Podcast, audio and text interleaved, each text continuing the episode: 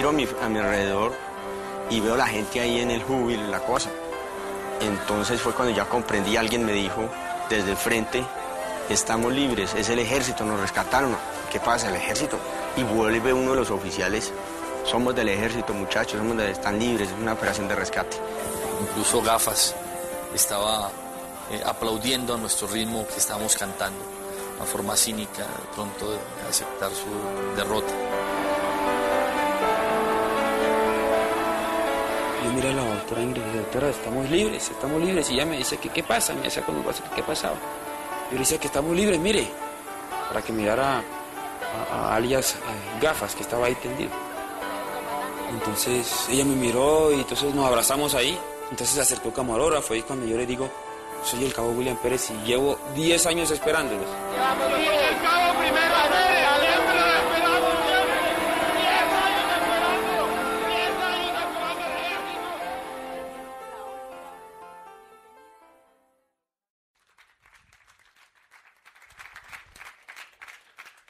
¿Cuántos, ¿Cuántos recuerdan ese día? Hay personas que recuerdan ese día. Yo lo recuerdo bien claramente porque mi esposa ya me había contado de, Ingrid la historia de ella y que había sido eh, candidata a la presidencia y por estarse metiendo en cosas llegaron y la secuestraron y que llevaba mucho tiempo secuestrada. Me recuerdo que fue un miércoles 2 de julio eh, del 2008. Me recuerdo claramente porque estaba, me habían invitado a enseñar en una iglesia y estaba preparándome para enseñar en esa iglesia. Y no sé por qué preparando la enseñanza me encontré en Facebook. No entiendo por qué. Siempre me pasa. Estoy preparando la enseñanza y termino en Facebook de alguna manera. Estaba en Facebook, a lo mejor en uno de mis breaks de mi mente que estaba tomando un descanso mental. Estaba en Facebook y veo que alguien pone el anuncio de que Ingrid había sido, había sido liberada y empiezo a leer algunas noticias. Y dentro de esas noticias que leí fue que me enteré que había sido secuestrada por seis años. Seis años donde no podía vivir. Seis años donde había sido presa, seis años donde se la había privado de su libertad, seis años donde no podía comer lo que quería, seis años donde había sido maltratada, seis años donde estaba atrapada y no podía disfrutar de la libertad. Yo dije, wow, qué difícil, seis años como rehén. Seis años atrapados, seis años secuestrados, seis años que no puedes disfrutar y no puedes ser. Y qué difícil debe ser reintegrarte ahora a la sociedad después de seis años privado realmente de tu libertad. Y después escucho a este hombre que dice que estuvo diez años secuestrado. Y uno dice, wow, diez años atrapados. Ahora, entre Ingrid, o este soldado, o, lo que, o cadete, o lo, que, o lo que es del ejército, y nosotros, realmente no hay mucha diferencia. Muchos de nosotros tenemos captores, muchos de nosotros estamos secuestrados, muchos de nosotros somos rehenes a ciertas cosas que han ocurrido en nuestras vidas y de alguna manera estamos atrapados y no podemos vivir la vida plena que Dios tiene para nosotros. Dios quiere que vivamos una vida completamente libre. Es más, Él ya pagó el rescate y Él hizo el rescate por nosotros. Y nosotros seguimos viviendo como rehenes, seguimos viviendo como secuestrados. Es como si esta gente hubiera sido libre y a los meses, a pesar de que es libre, sigue comiendo lo mismo. Pero si eres libre y puedes comer mejor, sigue durmiendo en las malas condiciones, porque es que se acostumbró a dormir así. Pero si ya puedes dormir mejor, ya puedes comer mejor, ya puedes disfrutar de la libertad, siguen poniéndose la misma ropa que tenían, siguen sin bañarse, porque es que están acostumbrados a no bañarse, o se bañan de la misma forma. Y tú dices, pero ¿por qué si son libres? Es que se acostumbraron a vivir así. Y muchos de nosotros estamos rehenes a cosas en nuestras vidas que impiden que disfrutemos la vida que Dios quiere para nosotros. Tu Padre Celestial, Dios, quiere que vivas una vida plena. Y muchas veces estamos rehenes y estamos atrapados y no la podemos vivir. Es por eso que hoy estamos dando inicio a una nueva serie que se llama Rehén. Porque vamos a descubrir cuáles son nuestros captores y vamos a tratar de ver cómo tomamos posesión de esa libertad que ya Dios compró para nosotros. ¿Cómo tomamos posesión? Porque libre ya eres. Lo único que tienes que entenderlo y empezar a tomar posesión de esa libertad que Dios tiene para nosotros. Porque ya somos libres. Ya no somos más rehenes, lo que pasa es que vivimos como rehenes. Y por eso hoy estamos comenzando esa serie y para descubrir el primer captor que tenemos, voy a ir derecho a la Biblia. Yo por lo general cuento una historia al principio y trato de que todo el mundo, pero quiero ir hoy derecho a la Biblia para descubrir cuál es ese primer captor que nos mantiene rehén y sabotea todas nuestras relaciones y no tenemos la libertad que Dios quiere en todas nuestras relaciones. Si tienes una Biblia, voy a invitarte a que vengas conmigo a Hebreo capítulo 12, versículo 15, y dice así, y este es el, el autor de Hebreos dando esta, dando esta esta advertencia. Tengan cuidado de que no brote ninguna raíz venenosa de amargura. Tengan cuidado de que no brote ninguna raíz venenosa de amargura, la cual los trastorne a ustedes y envenene a muchos. ¿Cuál es el primer rehén?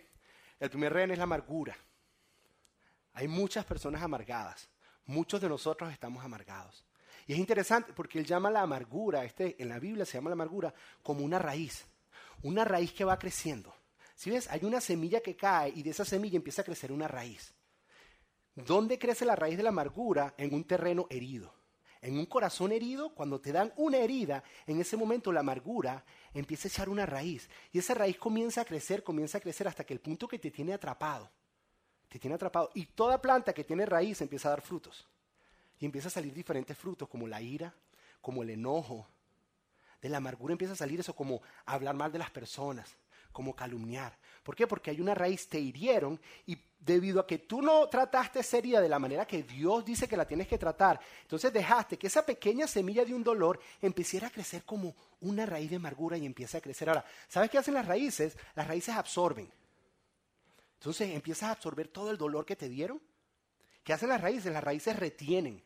Se empieza a nutrir de todos esos recuerdos de las cosas malas que te hicieron. ¿Y sabes qué hace la raíz? Como absorbe y retiene de esos nutrientes, comienza a crecer y comienza a crecer. Y llega un momento que tu vida es una vida amargada. Todos conocemos a alguien amargado. No mires al de al lado, por favor, te lo pido. Por cierto, hay una enseñanza de no dar codos, hay una enseñanza de afirmar con la cabeza, ¿ok? Todos conocemos a esa persona que, que en la oficina todo está bien y todos estamos felices, hasta que llega esa persona que llegó amargada. Y todo el ambiente en la oficina cambia. Nadie sabe si ir a tomar café o no y todos tratan de evitar a esa persona amargada y será que le ofrezco café o no le ofrezco café, será que le digo o no le digo, porque simplemente esa persona está amargada por un dolor y tiene una raíz de amargura en su corazón. Y todas las personas que están a su alrededor, el versículo dice, envenene a muchos, empiezan a ser afectados por la amargura que hay en tu corazón. Y esa raíz empieza a tocar a otra persona. y eres otras personas y hay una raíz en el corazón y es un veneno que va yendo de persona a persona. Todos conocemos a ese familiar que estamos en la fiesta de Navidad todos felices y se amarga. El esposo y la esposa están felices y la familia están bien hasta que uno de los dos se amarga y el ambiente completamente cambia. Ese adolescente donde toda la familia le está pasando bien y están felices y se amarga. Y daña todo el ambiente familiar. Se pierde la unidad, se pierde la paz, se pierde el amor. ¿Por qué? Porque es que hay una persona amargada que está dañando todo. Yo recuerdo, yo he estado ahí. Yo he sido el que daña el ambiente. Yo he sido ese. Yo sí recuerdo hace mucho tiempo, el que es mi pastor lo tuve que perdonar porque hizo algo que me causó mucho dolor. Y no fue gran cosa realmente, pero me causó mucho dolor, significó mucho para mí. Y yo estuve amargado por él mucho tiempo. Y tuve que, tuve que aprender a lidiar con eso. Tuve que lidiar, aprender a lidiar con eso y hoy día mi relación con él está súper bien. Fue algo de muchos años, realmente la amargura me duró como unos tres días, cuatro días. Él fue, se acercó a mí y lo arreglamos. Pero yo empecé a dañar todo el ambiente donde me encontraba. ¿Por qué? Porque estaba amargado. Ahora, en lugar de yo describirte mejor una persona amargada, ¿ok? Quiero mostrarte una. Antes de mostrártela, quiero advertirte, no codazos. ¿Ok? Sobre todo los hombres, no codazos. Enfoquémonos y veamos y veamos, veamos esto que vamos a ver, que es la raíz o demuestra de una manera exagerada a una persona amargada. Quiero que vean este ejemplo. Un poquito grasosa. Está grasosa y no te pero un gusta, poquito. no te gusta. No, no, te mi amor, no, no, No te gusta, mira como me sacó la gana de comer. No te gusta, yo sé que a vos no te gusta la comida grasosa. No, mi amor, es un poquito ¿Tú grasosa. sabes lo que estás pensando? ¿Crees que te digo lo que estás pensando? Que a tu mamá le sale perfecta la salsa. No, Julia. Ay, estoy segura. A mamá le sale la salsa con tomate fresquito y no le sale con grasa. Mi amor. Mira, dejaste de comer. No, para, para, luego te pido, no metas a mamá en el medio, estamos dialogando. Dejaste de comer, estamos no lo puedo creer, dejaste de No, comer, no, dejaste de comer, dejaste de comer. Hablamos de tu mamá y dejaste de comer, porque te pones a pensar que los ravioles con salsa de tu mamá de los domingos era más rico que estos Yo ravioles. no con salsa. dije eso. Yo no dije, y a, y a mi mamá no la traje, lo dijiste vos. Yo lo dije, ¿sabes qué te digo? Que tu mamá toda la vida, desde que nos casamos, me quiere enseñar cómo te tengo que dar de comer. No, yo no- Que esto no le gusta, que esto sí le gusta. Tu mamá compite conmigo, ¿eh? ¿Cómo que Ah, compite? tu mamá compite Mi conmigo. mamá no compite Sí, con lo del pullover. ¿Qué pasó con El pullover que te tejí. Hace tres años te tejí un pullover. ¿Y qué pasó? No me acuerdo. Y a la semana tu mamá, ¿qué hizo? Te tejió un pullover. Ah, sí, ¿Y qué pasó? Que te gustó más el pullover de tu mamá. ¿Por qué? Porque te lo pusiste muchísimas más veces que a mi pullover. No, no, no, no es así. Yo tu pullover me encantó y lo usé Y también. no comas si está grasoso. No, No, comas más si está grasoso. Porque yo quiero saber por qué ella tiene que estar metida en el medio acá permanentemente. No es- Porque hay que llamarla todos los días. Ah, bueno, pará. Trajiste el problema acá de mamá, pero yo no entiendo. Atende, te pido, por favor. Hola. Ah, ¿cómo, cómo, cómo estás? Estaba cenando, ¿sabes? ¿Te, te puedo llamar un ratito, mamá? Eh. Sí, mamá. No, eh, no, que a Julia, pero se, se le cayó un plato a Julia. Claro, sí, Julia se le sí. cayó un plato. Este, te, te mando un beso, te llamo enseguidita, mamá. Yo también te quiero. Chao, mamá. Chao. Y no se te ocurra levantar del piso, Javier, te lo pido por favor, porque sé lo que estás pensando que tu mamá en su vida tiró un plato al suelo. Y ella te dijo, ay, te corto, nene, porque está la loca tirando el todo por el aire. ¿Sabés cómo me la conozco? No dijo. Mira, de verdad, Julia, no dijo nada, mamá, si encima te quiere mucho. Mamá, mamá me quiere, mamá me quiere ver muerta. Acordate lo que decía de tu ex, todas las cosas que ¿sabés lo que debe decir ahora de mí? No dice- Lo que debe de decir ahora de mí tu madre. Te lo juro no me quiero imaginar, te voy a traer el arroz no, porque mira, esto no, ya me- es una porquería, no lo comes. Estaba rico, mi amor, estaba... Todo estaba muy feo, Dios mío. Dice arroz con leche si te Uy, gusta qué el rico arroz con leche. Me parece que tiene mucha leche, eso sí. No. A mí me parece que se me fue la mano. No te va a gustar, porque yo sé que con mucha leche a vos no, No, te está gusta. rico, está rico, mi amor. Ay, no, Dios mío. Esto es ¿Qué una? Hola, cuñadita, dame un besito. Besito. Hermanito, Gracias, Lucas. ¿cómo te va? Bien, estamos Bien. comiendo postrecito. Ah, llegué justo entonces. Mamá me mandó este postrecito para vos y que te gusta mucho. Sí, ¿Te lo mandó tu mamá? sí, mamá para él, para que le, le gusta mucho ese postrecito, me ¿Y dijo. vos qué andas haciendo por acá? Iba lo de mi novia, pero justo pasé a traer el postrecito, sí. ¿Arroz con leche? Arroz con leche.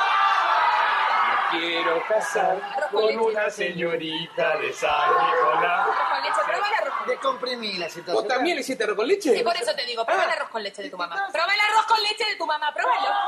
Compara. Probá el arroz con leche. Probá el arroz con leche de tu mamá, Javier Medina. Probá el arroz con leche. Probalo, el arroz con leche. De mamá ese. ¿Cuál te gusta más? ¿Cuál arroz con leche te gusta más, Javier? ¿Cuál te gusta más? El de mamá.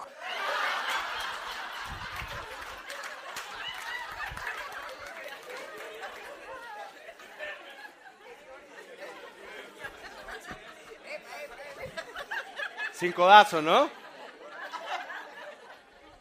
Sí, el problema es que nosotros tenemos esa conversación en nuestra mente con la persona que estamos amargados. ¿Alguna vez algunos de ustedes ha reaccionado de una manera que no es proporcional a lo que está ocurriendo? Como tirar un plato al piso, no creo que ninguno de ustedes lo haya hecho. Pero de repente alguien te dice algo, te hace algo y tu reacción no es proporcional. Y tú dices, ¿pero por qué? Es una señal de que hay una raíz de amargura en tu corazón. De que alguien te hizo algo y no has lidiado con él de la manera correcta. Yo no sé qué le hizo la suegra a esta tipa, mano, pero tenía una raíz de amargura con ella. ¿Sí? Las, personas, las personas que están amargados justifican su amargura. Ellos dicen, tengo derecho a estar amargado porque es que me hicieron daño. Entonces tengo derecho a estar amargado. ¿Sí? Las personas amargadas son así. Las personas que tienen amargura en su corazón, de alguna manera no juzgan correctamente, son unos criticones. Se la pasan criticando y sobre todo si tienen que criticar a la persona que les hizo daño, nunca son objetivos. Nunca son objetivos. Siempre, siempre, de alguna manera es la peor persona. Las personas que, que están amargadas o que tienen esa raíz de amargura por dentro, tienden a discriminar grupos completos. Mujer que está aquí, si un hombre te hizo daño, es que todos los hombres son iguales. Todos son iguales. Hombre que está aquí, si una mujer te hizo daño, es que todas las mujeres son iguales. Todas son cortadas con la misma tijera. O a lo mejor, esto yo lo recibo mucho, si algún pastor te hizo daño, es que todos los pastores son iguales. Todos son unos mentirosos, unos hipócritas, no sirven para nada. ¿Por qué? Porque uno te hizo daño, pero de alguna manera tú juzgas a todos. O si en alguna iglesia una persona te hizo daño, todas las iglesias son iguales, son todos unos hipócritas. Porque alguien te hizo daño en una iglesia. Porque la persona que tiene una herida y no ha sabido lidiar con ella, crece esa raíz de amargura y empieza de alguna manera a discriminar grupos completos. Otra cosa que hacen las personas que tienen amargura en su corazón es celebran cuando la persona que les hizo daño, celebran en secreto cuando esa persona que les hizo daño les va mal. Te enteras que le pasó algo mal y dentro de ti tú dices, yes, qué bueno. Y nos ponemos hasta espirituales y decimos, es que la Biblia dice que todo lo que uno siembra debe cosechar. Y él me hizo daño a mí y ahora está cosechando. Yo llevo años orando por eso.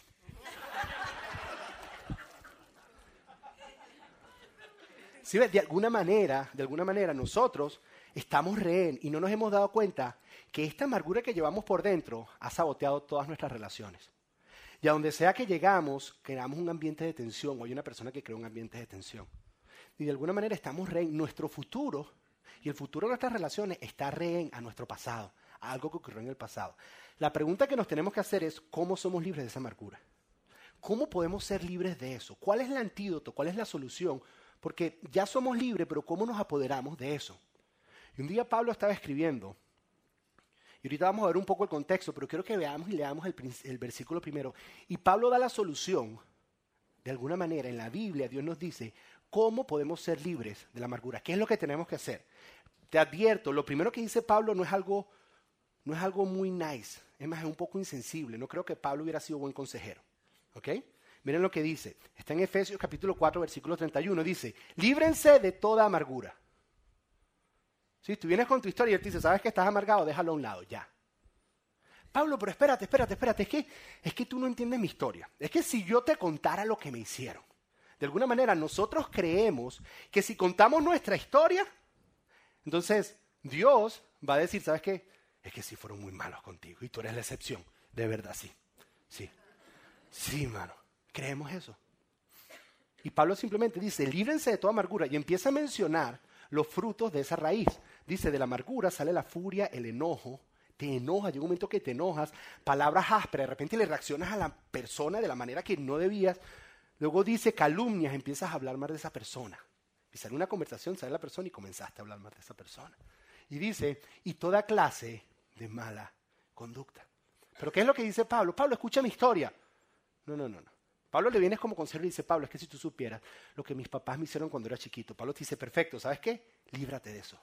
Déjalo a un lado. Pablo, pero es que no has escuchado mi historia. Es que si tú supieras lo que mi esposo me dijo, ¿sabes qué? Deja la amargura a un lado, es lo que dice. Es que, Pablo, es que si tú supieras, si tú supieras lo que me hizo mi papá, ¿sabes qué? Pablo te dice, ¿sabes qué? Deja la amargura a un lado. Líbrate de eso, es lo que él dice. Pero claro, más adelante, Pablo nos dice cómo. Pero antes de entrar al cómo, yo quiero explicarte por qué es importante escuchar a Pablo, porque tú puedes decir, él no conoce mi historia. Pero yo creo que entender un poco la historia de Pablo, yo creo que entenderla un poco, nos da validez e importancia para poder escuchar qué es lo que tiene que decir. ¿Por qué es importante escuchar a Pablo? Número uno, cuando Pablo está escribiendo esto, Pablo está en la cárcel. Pablo está preso. Y está preso porque sus amigos con los que creció en la infancia lo juzgaron injustamente y ahora está preso. Pablo tiene todo el derecho de estar amargado contra ellos. Él tiene todo el derecho de estar preso. Ahora, no solo eso, la razón por la que sus amigos lo juzgaron de manera injusta es porque se pasó a otro grupo de amigos llamados cristianos. Los primeros eran judíos y ahora son cristianos. Y Pablo fue plantando todas estas iglesias y le empezó a mandar cartas. Y cuando Pablo lo mete en preso, todos estos amigos cristianos lo ignoran y se olvidan de él. O sea, Pablo no solo tiene razón para estar amargado con los judíos, tiene razón para estar amargado con los cristianos, porque se han olvidado de él. Ahora, aparte de eso, Pablo tiene motivo de estar amargado con los romanos que lo pusieron preso. ¿Cómo permitieron que se hiciera una injusticia tan grande con su vida? Y no solo eso, lo azotan y lo pedrean. Si alguien tenía derecho a estar amargado, era Pablo. Ahora, eso agrégale que yo creo que Pablo tenía hasta derecho, y eso te va a sonar extraño, de estar medio amargado con Dios. Sí, es porque muchos de nosotros, muchos de nosotros estamos amargados porque nos hicieron heridas a nosotros. Muchos de nosotros estamos amargados. Esta es la que a mí más me cuesta. Yo de alguna manera sé lidiar cuando me hieren, pero cuando hieren a alguien que amo, se me hace bien difícil. Pero también muchos de nosotros podemos estar amargados con Dios. Y Pablo tenía todo el derecho porque la vida de Pablo era perfecta. Hasta que un día se encontró con Jesús y su vida cambió. ¿Cambió a qué? Que empezaron a perseguirlo, empezaron a azotearlo y empezaron a apedrearlo. Y él fácilmente hubiera podido haber dicho, ¿sabes qué, Dios? Desde que llegaste a mi vida ahora todo va peor. Y ha podido verse amargado con Dios. Ahora, a mí siempre, cuando yo veo a una persona que vive una situación difícil y no solo sobrevive esa situación, sino esa situación lo ayuda a crecer, a mí siempre me llama la atención. Sí, porque hay personas que solo la sobreviven, pero hay personas que usan las situaciones difíciles para crecer. Me llama la atención porque yo me hago la pregunta, ¿cuál es el secreto para que esta persona viva esto tan duro, esta herida tan profunda en su corazón, y a pesar de eso no hay amargura en su corazón, a pesar de eso no hay depresión en su corazón, sino más bien salió una mejor persona de todo esto? ¿Cuál es el secreto y cuál es la clave? Porque si yo me pongo en los zapatos de esa persona, yo digo que no hubiera reaccionado igual.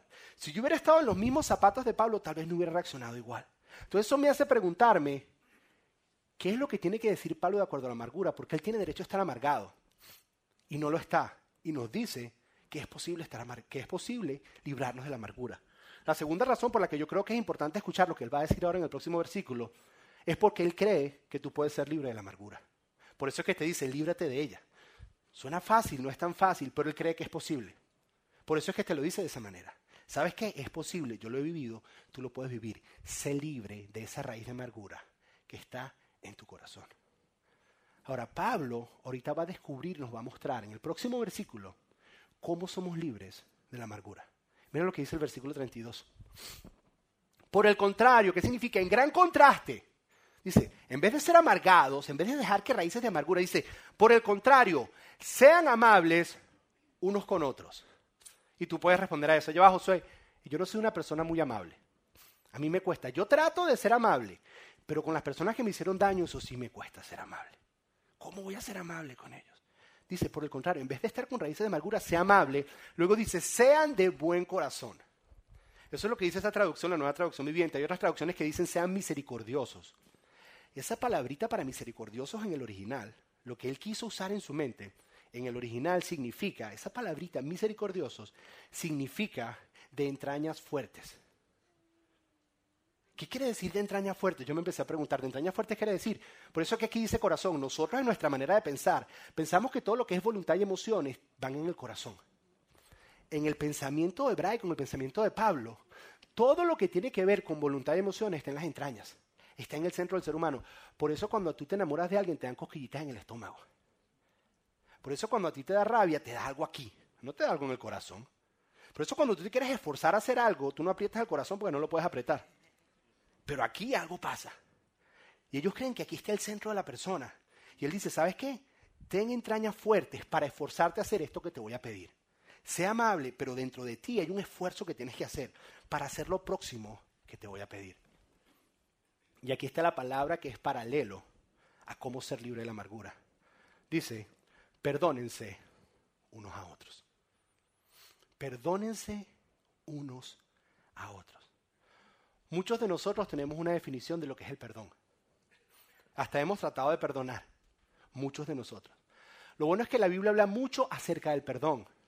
Mucho acerca del perdón porque es importante para las relaciones. La manera de ser libre del secuestro o, de dejar de ser rehén a la amargura que está saboteando todas tus relaciones es el perdón.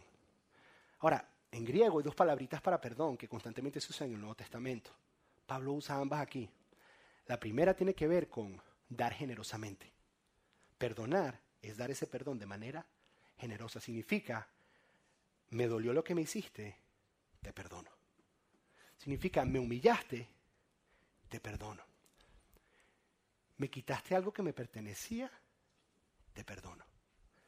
Y este perdón, la manera en que está escrito en el original, es un presente continuo que constantemente tienes que estar perdonando. Es decir, que cada vez que tú sales de tu casa, tú en tu bolsillo te llevas cargas de perdón, porque ese día vas a ser herido. Y cuando te hieren, tú ya perdonaste y tomaste la decisión y perdonas. ¿Ves? Porque el perdón es una decisión. Nosotros a veces esperamos sentir perdonar. El perdón es una decisión. Es por eso cuando personas dicen, es que yo he tratado de perdonar, significa que esas personas no entienden lo que es el perdón. Porque una decisión tú no tratas de tomarla, o la tomas o no la tomas. Es así de simple. Ahora, la primera palabra entonces es una decisión de ser generoso. La segunda, la segunda es cancelar una deuda. ¿Sí? Es porque cuando alguien te hiere, y esto lo hemos hablado antes acá, cuando alguien te hiere, tú sientes que esa persona te robó algo. Tú crees que esa persona te robó algo y te tiene que pagar la deuda. Hasta que no te pague la deuda, tú no vas a cancelarla. Cuando alguien te hiere, tú sientes que te robó algo. Los papás se separaron y la niñita siente que papá porque se fue de la casa le robó de una infancia feliz y una familia normal. Y por eso está amargado. Aquel esposo que la mujer lo dejó porque no lo aguantó más y no quiso estar con él durante el tiempo que Dios estaba tratando con él, siente en ese momento que esa mujer le robó la oportunidad de tener un matrimonio feliz. O aquella mujer que el esposo la dejó y le engañó, siente que le robó la felicidad. Entonces tú sientes que alguien te tiene que pagar eso que te robaron. Y perdonar. Perdonar es cancelar una deuda. Se puso seria la cosa, ¿ah? ya no tanta risa. Perdonar es cancelar una deuda. Perdonar es decir, ¿sabes qué? Ya no me debes nada. Y yo decido cancelar esa deuda de manera generosa. Que si en cualquier momento tú vienes a pedirme perdón y te, me dices, ¿sabes qué? Te pido perdón. ¿Cómo puedo pagarte por lo que te hizo? Tú le digas, no tienes que hacer nada. Porque es que ya la deuda está cancelada. Ya te perdoné. Ya estás perdonado. Ahora, perdonar es algo innatural para nosotros. No, es, no, no nos nace normal. No es algo que nos nace del corazón. Solamente, ojo, y esto, si te quieres llevar algo, llévate esto hoy. Solamente personas perdonadas saben perdonar. Solamente personas que han experimentado perdón pueden extender perdón a otros. Si tú no has experimentado lo que es ser perdonado, tú no puedes perdonar a otros. Solamente cuando eres perdonado, puedes perdonar. Es por eso que Pablo dice lo próximo. Dice, perdónense los unos a los otros, tal como Dios los ha perdonado a ustedes por medio de Cristo. Dice, de la misma forma en que Dios lo perdonó a ustedes, con la misma intensidad, con la misma pasión que Dios lo perdonó a ustedes, tú debes estar listo para perdonar a los demás. Nosotros teníamos una deuda con Dios, una deuda de pecado muy grande. Y lo sabemos, y no me digas que no, porque tratamos de cancelar esa deuda con nuestras propias obras. Desde que el ser humano existe, el ser humano estaba tratando de con sus propias obras cancelar y pagarle a Dios, porque sabe que de alguna manera ofendió a Dios. Y él canceló esa deuda y él nos perdonó. Y es interesante que cuando Jesús está en la cruz, perdonándonos, Dios perdonándonos en Cristo, cuando Él está bien dado en la cruz, sus últimas palabras en la cruz son, la deuda está pagada. La deuda está cancelada. Si ves, cuando tú vas donde Dios y le dices, Dios, ¿qué tengo que hacer para pagarte lo que tú hiciste por mí? Dios dice nada, porque es que la deuda se canceló. Ya la deuda se pagó. Si ves, si tú te mantienes enfocado en el que te hirió, nunca vas a poder perdonar a otros. Lo que nos está queriendo enseñar Pablo es que en vez de estar enfocado en el que te hirió, voltea tu mirada y enfócate en el que te perdonó. Y eso te va a permitir poder perdonar a otros. Si te enfocas en la herida, nunca vas a poder perdonar. Pero si te enfocas en el perdón que recibiste, entonces vas a poder extender ese perdón a otros. Pero si te mantienes enfocado en el que te hirió y en el que te hizo daño, nunca, nunca vas a poder. Si tú tratas de perdonar, aparte de ser perdonado y de entender que fuiste perdonado, te lo digo, hoy día nunca vas a poder perdonar a nadie. Puedes tratar, pero nunca vas a poder. Porque solamente personas que entienden que fueron perdonadas pueden perdonar a otros. Solamente. ¿Cómo se aplica esto? Quiero darte tres frases para llevar esto a una aplicación. Porque es muy fácil dejarlo así en el aire y decir, sí, sí, chévere. Sí, sí, de verdad, ah, ah, ah, qué risa. Pero ¿cómo lo llevamos? Lo primero que tienes que hacer es que tienes que identificar, tienes que identificar a la persona que te hizo daño. Lo primero que tienes que hacer es identificar con quién estás amargado. Tal vez eso es lo más fácil. Esa persona con la que tienes conversaciones imaginarias, donde las conversaciones siempre las ganas tú. Y dice, deja que lo vea para que tú veas lo que le voy a decir. ¿Sí? Y llega y lo ves y no le dices nada. ¿Sí? ¿Sabes de esas? Deja que me lo encuentres que se lo voy a decir en su cara. No le dices nada, pero estás amargado. El problema es que mientras más espera, más grande se hace la raíz. Es más difícil sacarla.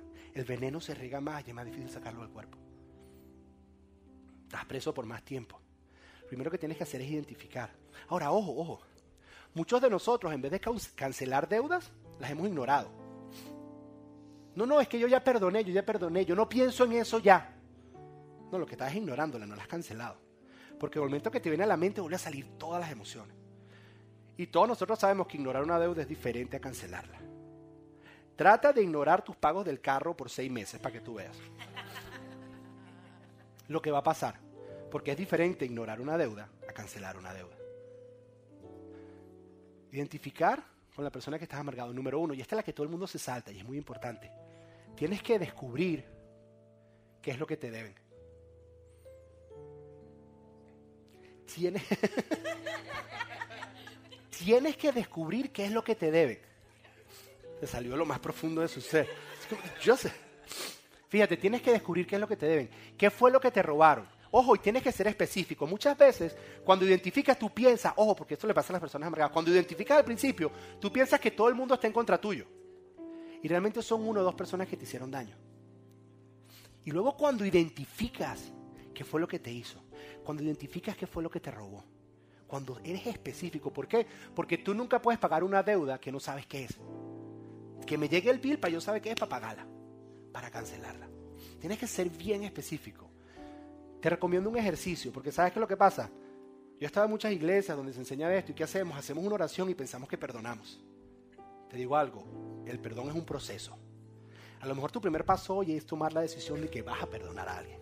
Y decirle, Dios, ahora muéstrame quién es, ahora muéstrame cuáles son las heridas que me hicieron, qué es lo que me deben. ¿Cuál es lo que yo te recomiendo? Te recomiendo que tal vez agarres durante unos días, unas semanas o puede ser un mes Agarres tarjeticas index card. O agarres un lugar donde escribir privado tuyo. Y cada vez que tú te acuerdes, cada vez que tú te acuerdes de algo que esa persona te hizo, escríbelo.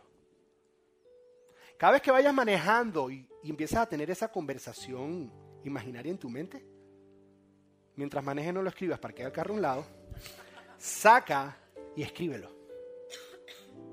Cada vez que te venga a la mente ese sentimiento de que te causaron dolor, escríbelo, escríbelo, escríbelo.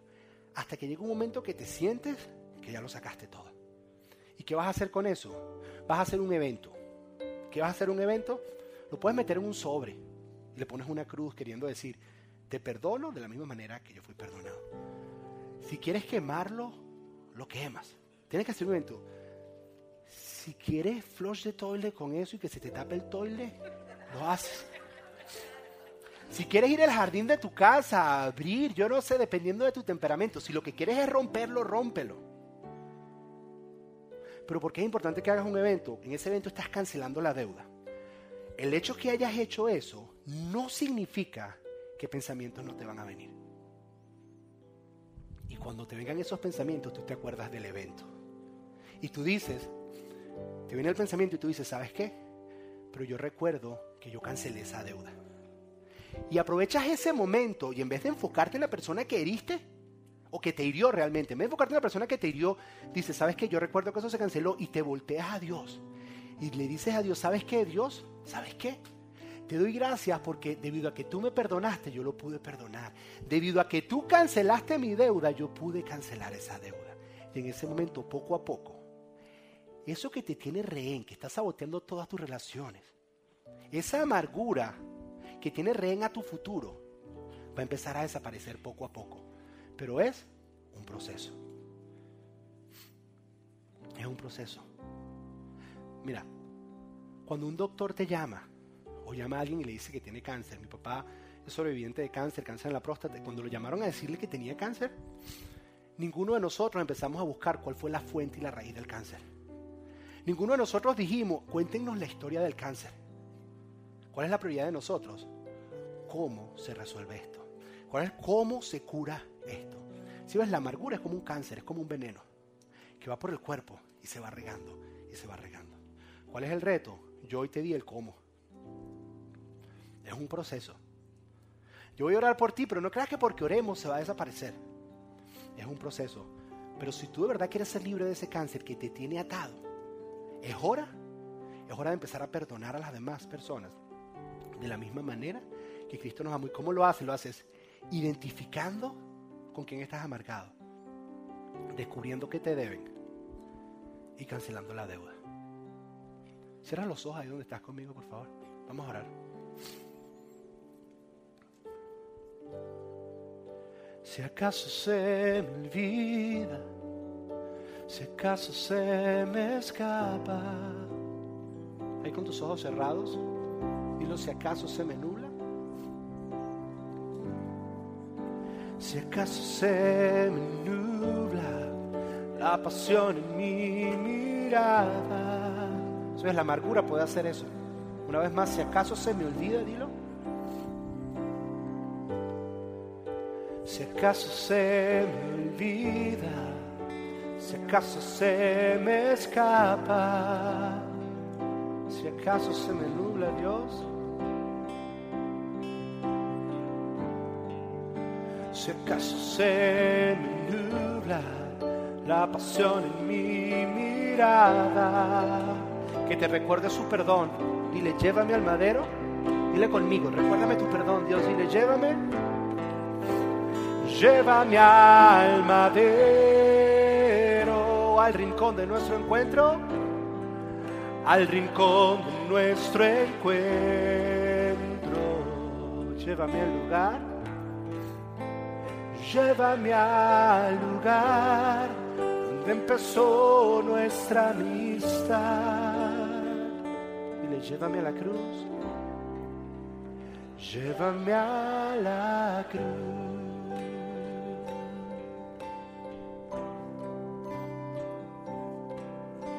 Solo en ti hay restauración. Solo en ti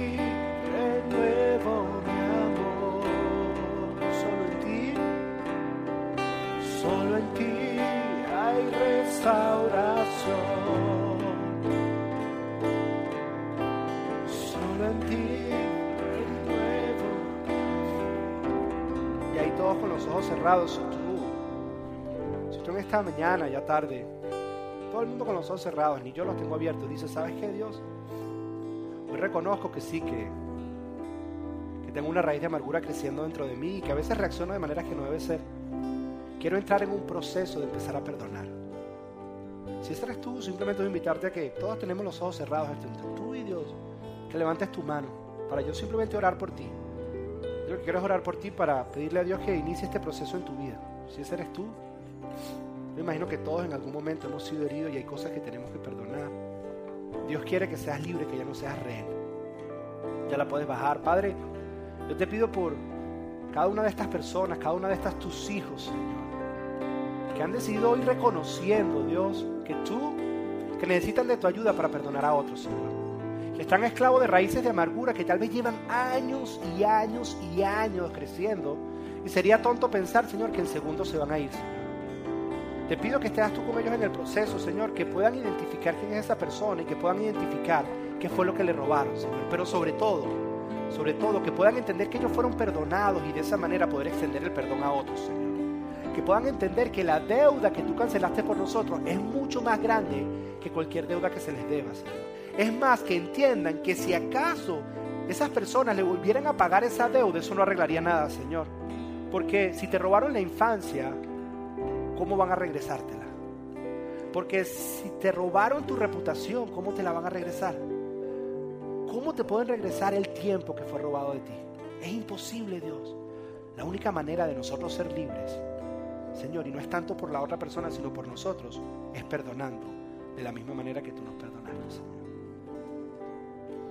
Señor, te pedimos que hagas esto en nuestras vidas, Señor, en el nombre de Jesús.